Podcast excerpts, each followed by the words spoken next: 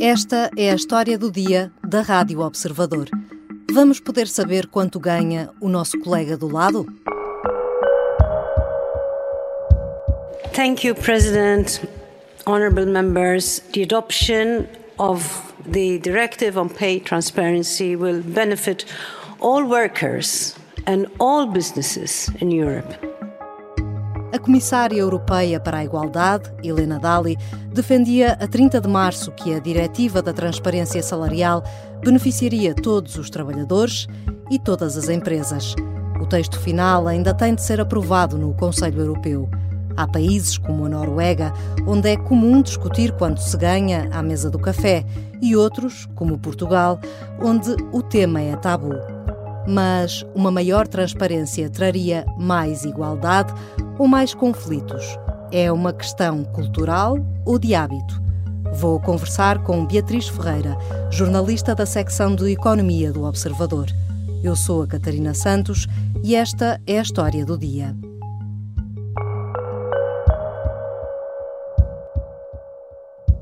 Olá, Beatriz. Olá, Catarina. Uma das pessoas que entrevistaste sobre este tema foi Bruno Serra, português de 31 anos, imigrado na Noruega, que te falou de um choque cultural imediato, mal chegou ao país, logo na primeira entrevista de emprego, para trabalhar num hotel. Portanto, eu cheguei, eu cheguei lá e, um, e o que aconteceu foi mesmo que a minha chefe disse-me logo de imediatamente: Ah, eu uh, fiz um. Uh, tipo, I Google it, ou seja, eu fiz um Google rápido do teu número de telefone e percebi que somos vizinhos. E eu fiquei: Hã? Como assim? Como é que isso funciona? E depois percebi que na Noruega o sistema é muito simples. Conta-nos mais sobre a experiência do Bruno. Sim, o Bruno está na Noruega há cerca de 4, 5 meses. Uh, ele primeiro começa a trabalhar num parque de campismo, de glamping, uh, e depois vai a uma entrevista de emprego uh, para um hotel. E o primeiro choque dele é nessa, na primeira entrevista, em que ele percebe que, de facto, a partir de um número de telefone e de um nome, é possível chegar a uma morada de residência. Um, porque essa informação está disponível online, uma espécie de um diretório online, onde é possível chegar a essa informação. E depois o Bruno teve outro choque. Foi quando um colega meu me perguntou assim diretamente quanto é que eu, quanto é que eu recebia e eu fiquei assim, um pouco acanhado. Ah, é porque, pronto, agora chegou aqui um novo chefe aqui ao hotel e nós, um, e nós estamos a, e ele simplesmente não, negociou o ordenado dele e pediu para subir para 230, disse mesmo assim logo os valores, 230 cruz por hora e, uh, e pronto, eles aceitaram. Depois, então, acho que eu tenho que negociar porque isto é assim não faz sentido. Este foi um dos choques culturais eh, que o Bruno sentiu, em que sentiu um desconforto inicial quando lhe perguntam uh, sobre o salário. Ele relata também um outro episódio em que está com colegas uh, e há uma colega que fala sobre a chefe uh, e que diz que ela realmente, para aquilo que ganha, e diz o valor, Uh, ganha, tem muito trabalho para aquilo que ganha e diz mesmo o valor e o Bruno fica, ok, não estava à espera disto. Porque de facto ele vem de uma cultura portuguesa de um certo secretismo. Ele trabalhou cá em Portugal e fala mesmo num caso uh, de uma colega que trabalhava na parte da contabilidade da empresa em Portugal que revelou os salários de alguns superiores e que foi suspensa de funções durante algum tempo e depois acabou mesmo por se demitir. Portanto, é uma comparação interessante para percebermos esta difer estas diferentes realidades. Uhum, é uma realidade de facto completamente diferente da nossa. Na Noruega, já no século XIX, qualquer pessoa podia saber o salário de outro consultando um livro que estava na Câmara Municipal. Hoje, essa informação está no site das finanças e é possível descobrir os rendimentos e o património de terceiros, mesmo que não sejam da mesma empresa. Como é que isto funciona? Sim, portanto, as, as pessoas que estão na Noruega, portanto, para consultar a informação tem de ter um número de identificação, é uma espécie de um NIF, para simplificar. Portanto, podem, através eh, de um nome e de uma localidade, eh, perceber quanto é que aquela pessoa declarou em rendimentos no ano fiscal anterior. Uh, podem também perceber uh, o património líquido de dívidas que foi declarado. Portanto, é uma informação uh, muito completa. Desde 2014 foram introduzidas algumas alterações, portanto, continua a ser permitido qualquer pessoa pesquisar o salário de outra. Mas a pessoa cujo salário foi pesquisado recebe uma notificação a dizer quem é que viu. Uh, e isso é engraçado porque diminuiu consideravelmente o número de pesquisas, diminuiu em 90%. Uh, ah, mas de facto, os portugueses com quem eu falei dizem que uh, não sentem muita necessidade de procurar informação nessa plataforma porque sabem que podem ah, perguntar diretamente aos seus aos seus colegas. E depois na Noruega, um, a própria empresa, se o trabalhador perguntar à empresa diretamente quanto é que ganham os colegas, a empresa tem de dizer. Portanto, lá de facto, perguntar não ofende, mesmo sobre o salário. E no caso português, o que é que diz a nossa lei? Bom, a, lei, a, nossa lei não vai tão longe quanto a norueguesa, nem de perto. Um, nós temos uma lei que é a Lei 60 de 2018, que é a primeira lei desenhada especificamente para combater a desigualdade salarial de género, eh, que determina que as empresas devem ter políticas salariais transparentes, assentes em critérios objetivos, comuns a homens e a mulheres, portanto é enquadrada nesta questão do género. Mas se uma pessoa quiser saber o salário uh, do colega do lado, tem de lhe perguntar diretamente, porque em Portugal as empresas não têm a obrigação de dizer quanto é que a pessoa A ou a pessoa B ganham. Um, há formas, no entanto, de pelo menos ter uma ideia, mas que podem ser dificultadas se um trabalhador agir sozinho, ou seja, sem um sindicato ou sem uma comissão de, de trabalhadores. Há uma lei de 2009 que obriga as empresas a, a, enviarem aos serviços do Ministério do Trabalho todos os anos o chamado relatório único, que tem informação, por exemplo, sobre as remunerações uh, por trabalhador. E, e, a lei diz. Um, de forma clara que os representantes dos trabalhadores, sejam representantes uh, sindicais ou da Comissão de Trabalhadores, podem pedir informação. Por exemplo, podem pedir uma listagem uh, das remunerações uma, anónima uh, em que os salários estejam distribuídos por género. Portanto, essa lista diz que há uma mulher, por exemplo, que ganha mil euros, há um homem que ganha 1.100, uma mulher que ganha 1.300. Um, mas há dúvidas entre os advogados que eu consultei sobre se os trabalhadores a título individual podem pedir o acesso a essa informação, porque pode não, podem não ser sindicalizados ou na empresa pode não haver comissão de trabalhadores. Uh, e, e, até para legitimamente tentarem usar essa informação para melhorar uh, o, seu salário. Uh, mas o que é certo é que as consultoras de recrutamento e de recursos humanos com quem eu falei um, dizem que não é um mecanismo que, que, seja muito usado e também não é muito conhecido pelos trabalhadores. E de acordo com as informações que recolheste, as empresas tendem de facto a dificultar este acesso, até uh, escudando-se na questão da proteção de dados, não é? Sim, há empresas que se têm escudado nessa, nessa questão para não enviarem a informação uh, aos sindicatos. Um, e de facto mesmo entre as especialistas em direito laboral que eu consultei há dúvidas de que nas empresas mais pequenas e Portugal tem muitas, portanto micro e pequenas empresas, o anonimato possa estar assegurado e que portanto pode haver aqui uma colisão entre o direito à informação aos sindicatos e o direito à reserva da vida privada e depois também é comum as empresas só enviarem os dados sobre os trabalhadores sindicalizados no sindicato que faz o pedido, uh, o que não permite uh, esse sindicato aferir se há efetivamente uma desigualdade de género entre todos os trabalhadores ou não. E se suspeitarem, de facto, de discriminação com base no género, os trabalhadores portugueses podem pedir uma investigação à Comissão para a Igualdade no Trabalho e no Emprego.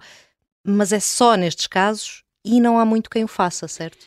Não há muito quem o faça. De facto, a lei, uh, de, a lei 60 de 2018 dá ao trabalhador, e pode ser ao trabalhador, não tem de ser ao seu representante, a possibilidade de pedir à CIT, que é a Comissão para a Igualdade no Trabalho, que investigue se há discriminação. Portanto, o trabalhador indica os uh, colegas do sexo oposto em relação aos quais se sente discriminado, fundamenta essa alegação e a CIT pronuncia-se, pronuncia diz se há indícios de desigualdade ou não. Uh, mas este tem sido um instrumento muito pouco usado eh, desde 2019, o ano em que a lei entrou em vigor, eh, a CIT só emitiu dois pareceres. Eh, um foi de um homem que se sentiu discriminado em relação a colegas mulheres e a outra foi de uma mulher que se sentiu discriminada em relação a colegas homens.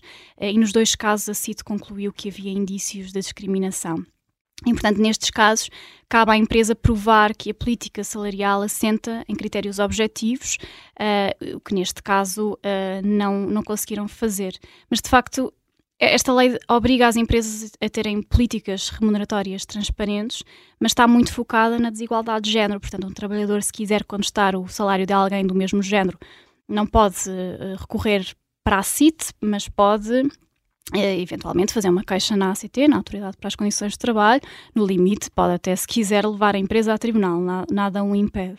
Mas nós, como sabemos, não é muito comum saber-se quanto é que ganham os colegas para conseguirmos chegar a este ponto. Uh, para conseguirmos com certeza dizer que aquele trabalhador ganha mais do que nós e que, portanto, alegar essa, essa discriminação ou essa injustiça salarial.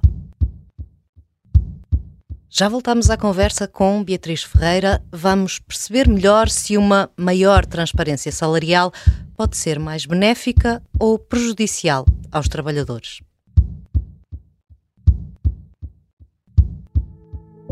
Esta terça-feira fica disponível o quinto episódio do podcast O Sargento na Cela 7.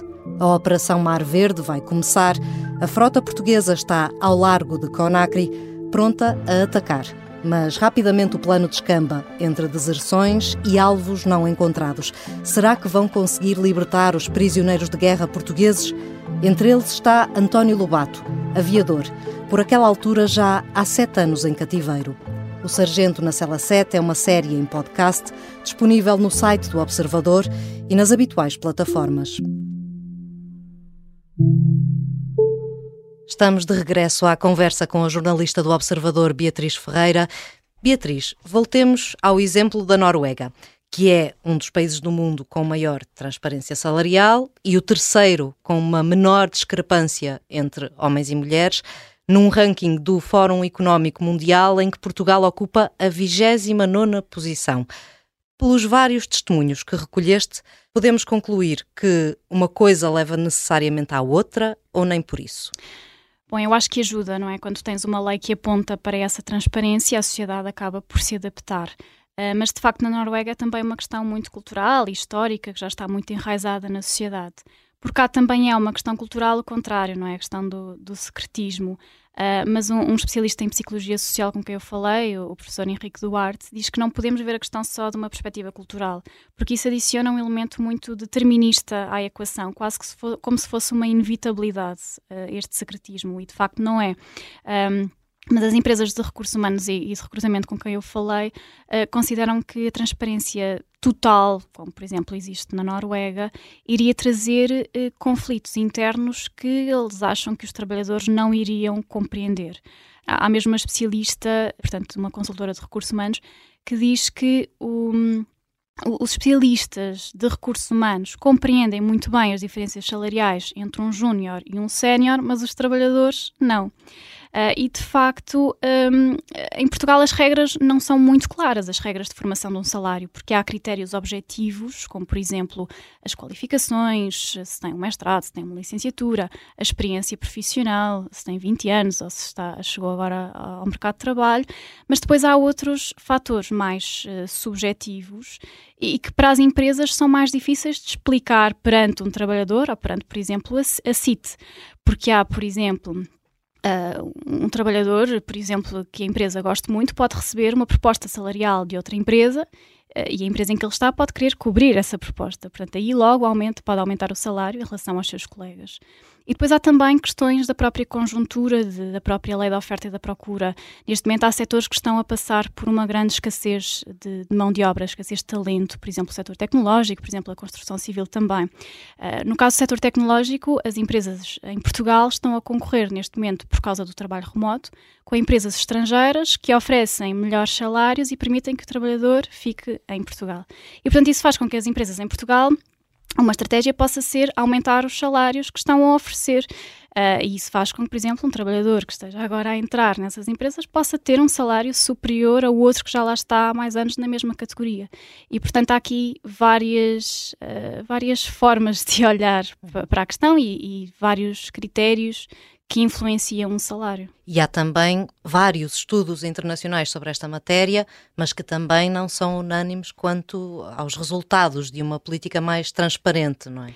Sim, os estudos dizem que, no fundo, pode haver vantagens, mas também desvantagens. Uh, há, há, um investigador que é o Thomas Obloy, que é de uma Universidade de Paris, que tem estudado muito o tema nos últimos anos. Uh, ele fez com um colega dos Estados Unidos um estudo em que seguiram os salários de 100 mil académicos uh, ao longo de 20 anos e concluíram que a desigualdade salarial de género diminuiu 45% nas organizações que se tornaram mais transparentes nas universidades, enquanto que a variação salarial entre colegas na mesma instituição ou em relação a outras instituições caiu cerca de 20%. Uh, ah, portanto, por um lado, em termos de igualdade, é positivamente essa igualdade, mas há outra perspectiva que diz que as políticas de transparência salarial podem levar a salários médios mais baixos numa mesma empresa, porque as empresas acabam por nivelar por baixo. Ou seja, é bom, por exemplo, para os trabalhadores que ganham menos, porque conseguem subir um bocadinho uh, o seu salário, mas aqueles trabalhadores que ganham mais acabam por não conseguir subir muito mais esse salário porque uh, as empresas nivelam por baixo. E, e, depois também porque o que acontece é que a própria capacidade negocial dos trabalhadores pode diminuir, porque a empresa sabe que se aumenta um trabalhador, como a informação é transparente, vai ter de aumentar todos os outros e, portanto, acaba por limitar um bocadinho esses aumentos. E depois também há estudos que concluem que quando a remuneração está menos dependente eh, do desempenho, um, os trabalhadores com melhor performance podem querer abandonar a empresa porque sentem que não estão a, o seu salário não está diferenciado em relação a outros que se calhar uh, não são tão bons na, na profissão. Um, e portanto isso faz com que eles procurem outra, outras empresas que se calhar são menos transparentes e onde eles podem ganhar mais do que os outros colegas porque têm um melhor desempenho. E portanto é, é uma questão complicada um, não é uh, preto no branco, uh, mas de facto, como referiste, a Noruega é um dos países uh, mais transparentes e é o terceiro do mundo com uma menor desigualdade de género. E do que eu falei com portugueses, há mesmo essa perspectiva coletiva de que há uma justiça salarial, de que não há discrepâncias que não fazem muito sentido.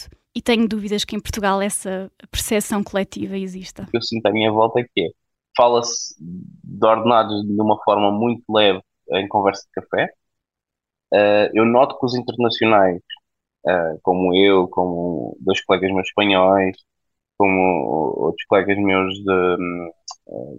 da Grécia e da Croácia, uh, alguns já estão enraizados e já se habituaram, mas principalmente os dois espanhóis que eu tenho como colegas, eu, eu noto que caso eles saibam que há alguém que recebe mais que eles e que faz menos, eles ficam muito contestatários, muito revoltados e, e muito chateados.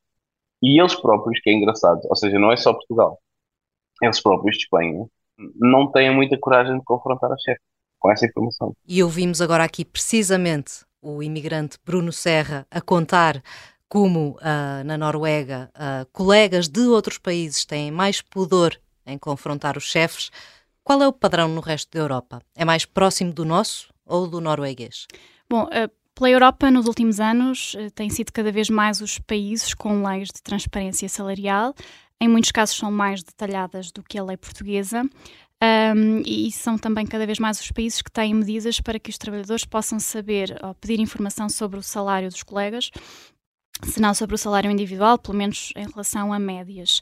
Na Alemanha e em Espanha, o trabalhador um, só pode pedir informação salarial se não houver um representante na empresa, se não é o representante que tem de pedir. Na Alemanha, uh, a informação sobre salários só pode ser dada uh, se houver pelo menos seis pessoas do sexo oposto para comparação, precisamente também por uma questão de proteção de dados.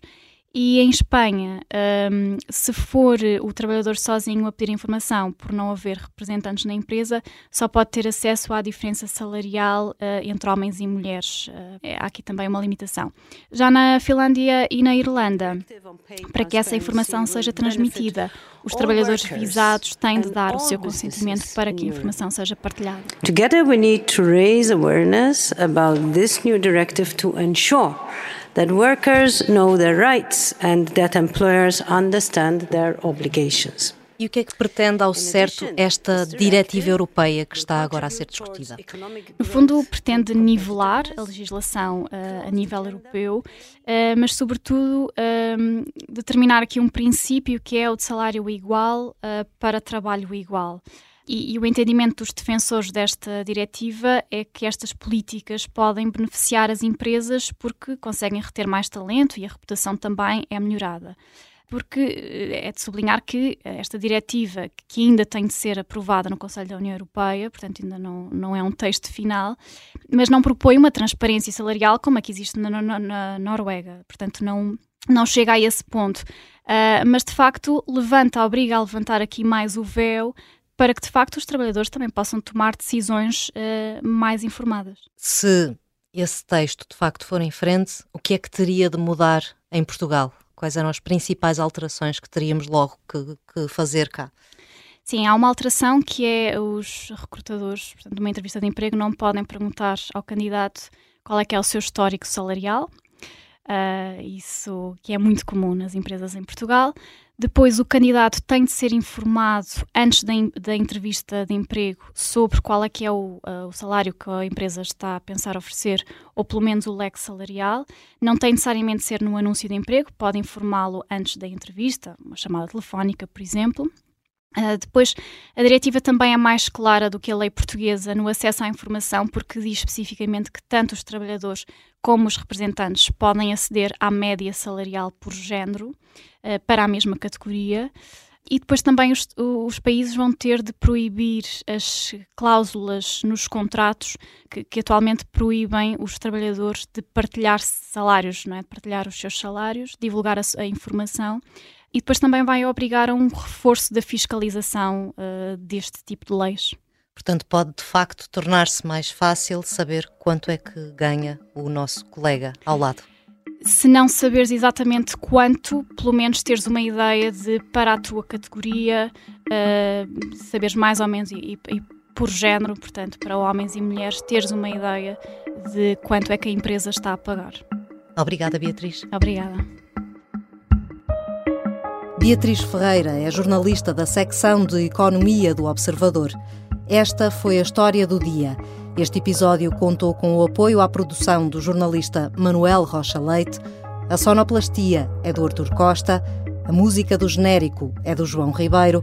Eu sou a Catarina Santos. Até amanhã.